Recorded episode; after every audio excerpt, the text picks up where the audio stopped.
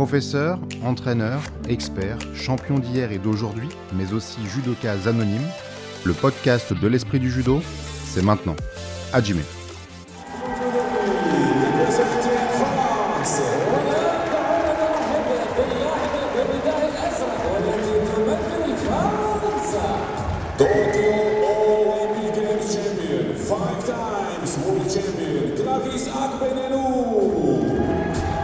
Promesse tenue. On entend ce matin dans l'arène Ali bin Ahmad Al Attiyah, ici à Doha. Nous n'avions que de réelles curiosités, de fermes espoirs pour cette journée.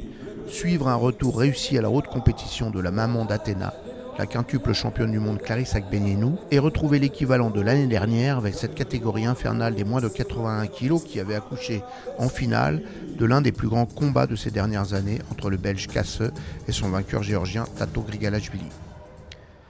Promesse tenue donc, mais d'une façon inattendue et même un peu folle comme on va le voir. On aurait bien sûr aimé que le français Alpha Oumar Diallo se mêle à la lutte chez les garçons, comme les excellents résultats qu'il avait affichés ces derniers temps pouvaient le laisser espérer. Mais Johan Benjamin Gaba l'avait dit hier en sortant du tapis, à ce niveau-là, on ne doit pas tomber. Alpha Oumar Diallo réussissait un bon premier combat, mais confronté ensuite à un Coréen qu'il connaissait, et sachant pourtant qu'il fallait être vigilant sur les mouvements d'épaule à genoux, il se décalait trop lentement dans le sens de l'attaque et se faisait enrouler par un garçon qui allait montrer toute la journée à quel point il fallait le craindre aujourd'hui. Fatale erreur, comme en convenait le Parisien Diallo et son entraîneur national Daniel Fernandez. Faut pas prendre de marque au judo, c'est aussi simple que ça. Après voilà, j'ai tenté pas mal de choses, c'est pas passé. C'est comme ça. Là c'est à chaud, c'est compliqué de répondre, mais j'analyserai et puis je verrai. Forcément il va avoir des regrets parce que j'ai perdu. C'est un coup sur la tête, ouais. Ce sera pas le premier, pas le dernier. Ça remet pas tout en cause. Par contre, euh, ça montre que j'ai une marge de travail encore pour battre euh, ce genre de personnes. Sur le combat lui-même, euh, il y a des choses à, retirer. Après, moi, ce qui m'intéresse aujourd'hui, c'est prendre un petit peu de recul. Et puis, euh, c'est un premier état des lieux, le, ces championnats du monde-là, par rapport au travail qui a été mis en place depuis, euh, depuis, depuis euh, novembre, plus précisément, où on va vraiment, où je vais euh, vraiment vers l'individual- l'individualisation, avec euh, les athlètes que je suis. Médaille ou pas, de toute façon, ça allait dans ce sens-là, quoi qu'il arrive, en vue de la préparation pour les Jeux. Voilà, maintenant on va y être. Il a été, comme d'habitude, bah, super sérieux, super pro euh, sur sa préparation, sur euh, sa perte de poids, sur la journée. euh, il est irréprochable par rapport à ça. Donc ça, c'est super bien, il faut, garder ça. La catégorie retrouvait finalement ses animateurs habituels, le japonais champion olympique Nagase, surpris lui aussi en quart de finale par ce coréen qu'il n'apprécie guère, et à la fin, les deux meilleurs du moment, le belge Casse et ses techniques de métronome, face au plus intense des géorgiens, le champion du monde en titre, Tato Grigalashvili. Tranquille en début de journée et plus économe de son énergie qu'à l'habitude, celui-ci mangeait tout cru le coréen en demi-finale, comme on frappe les trois coups. C'était le grand moment. L'année dernière, et lors de leur rencontre précédente, il avait tenté de submerger la mécanique du Belge par son corps à corps de lutteur. On attendait donc le bras de fer.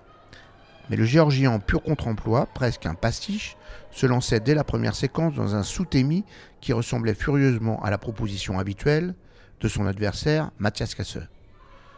Au fur et à mesure du combat, il fut clair que le fantasque Grigalashvili avait décidé de proposer une sorte de copycat, d'infliger au tourmenteur belge les effets redoutables de son propre style. Celui-ci ne se remit jamais de la première séquence, comme il nous le confiait lui-même avec sincérité. Certainement le premier attaque, a, il a vraiment bien fait. Euh, j'ai pas expecté du tout. Euh, après, c'était c'est pas hyper dangereux, mais il, casse un peu la, rythme et euh, c'est difficile pour moi pour, pour faire mon judo à ce moment-là. Donc euh, j'étais un peu frustré que je pouvais pas montrer mon judo et faire mon truc. Je dois encore re- revoir la, la vidéo. Je pense que j'ai essayé un peu trop, donner trop d'ouverture pour lui. Et là, c'est judoka énorme, il a utilisé ça pour, pour attaquer pour marquer. Et après, c'est dur de, de trouver l'ouverture parce qu'il il sait il reste encore 30 secondes. Juste euh, survivre.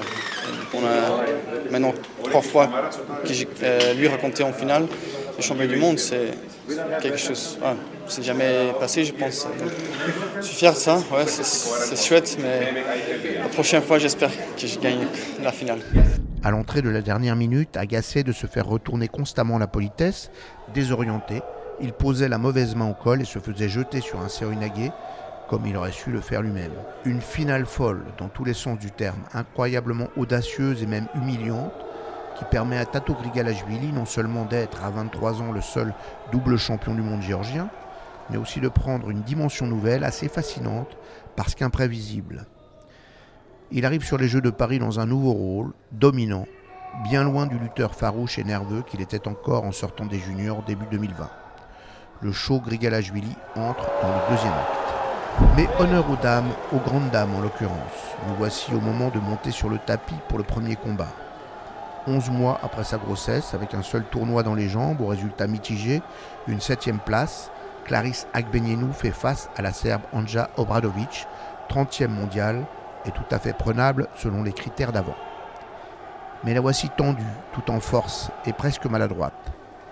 Il fallut attendre les dernières secondes et une petite clé de coude opportune en Oudé Katame pour qu'elle se débarrasse enfin de ce premier obstacle sur lequel elle aurait juste soufflé pour le disperser à l'époque où elle était la grande louve en chef. Manque de repères Manque de moyens physiques On la sent puissante, ses adversaires aussi se manifestent. Mais elle ne montre rien de son talent souverain, de sa capacité à lancer le corps dans le mouvement, à prendre des élans pour exploser à l'impact. Face à une cubaine plus dangereuse, au second tour, c'est tout aussi noué. Et il faut l'erreur d'une montée de bras trop ample de Maylin Del Toro Carvajal, qui s'enhardissait, pour que le bon geste lui vienne spontanément. Un Uranage qui sonne clair et ramène avec lui quelques sensations libérées. Les vraies raisons de cette version un peu étriquée de la meilleure combattante de sa génération, c'est l'intéressée elle-même qui nous les dévoile. En arrivant là, je me sentais un peu mieux, mais je me suis dit, bon, ça va être un peu chaud d'aller chercher un titre. Euh, je, sais que j'avais le niveau pour avoir une médaille, mais le titre, il me manquait encore quelques petites choses encore à régler. Le matin, ça a été un peu compliqué de se mettre en route. Forcément, deuxième compétition de l'année après une grossesse. Ça dépendait un petit peu des combats, mais forcément, le premier, il faut toujours le passer. On sait que c'est compliqué. Euh, la cubaine, c'est pas chose facile, elle est très physique et je sais que un petit moment d'inattention et c'est parti. Après la cubaine, je me sentais mieux, un peu plus relâchée et j'ai pu aller après. Après, j'étais très tactique. J'ai été, je pense, très euh, appliquée parce que je voulais pas faire de, bêtises. Je savais qu'il fallait que je sois un peu euh, telle la doyenne et, me dire prendre la maturité, reste focus petit à petit, prends le temps de, ne, ne te précipite pas, t'as pas besoin. Euh, donc c'était pas facile euh, en début de matinée. Et après j'ai commencé un peu plus à me libérer en, en me disant bon ben ça y est t'es peut-être enfin en quart t'es un peu plus sûr d'avoir une médaille ou des choses comme ça donc qui me rassurait un peu plus. Mais c'est vrai que j'étais très méfiante parce que je sais que en étant euh, non classée, enfin pas non classée, mais 17e et, pas rankée, j'allais prendre des filles euh, directement euh, au top. L'Israélienne Gili Sharir, 7e mondiale, à qui on a tant répété sans doute que c'était sa chance, le moment à saisir pour vaincre la première de meute, est encore plus contractée qu'elle.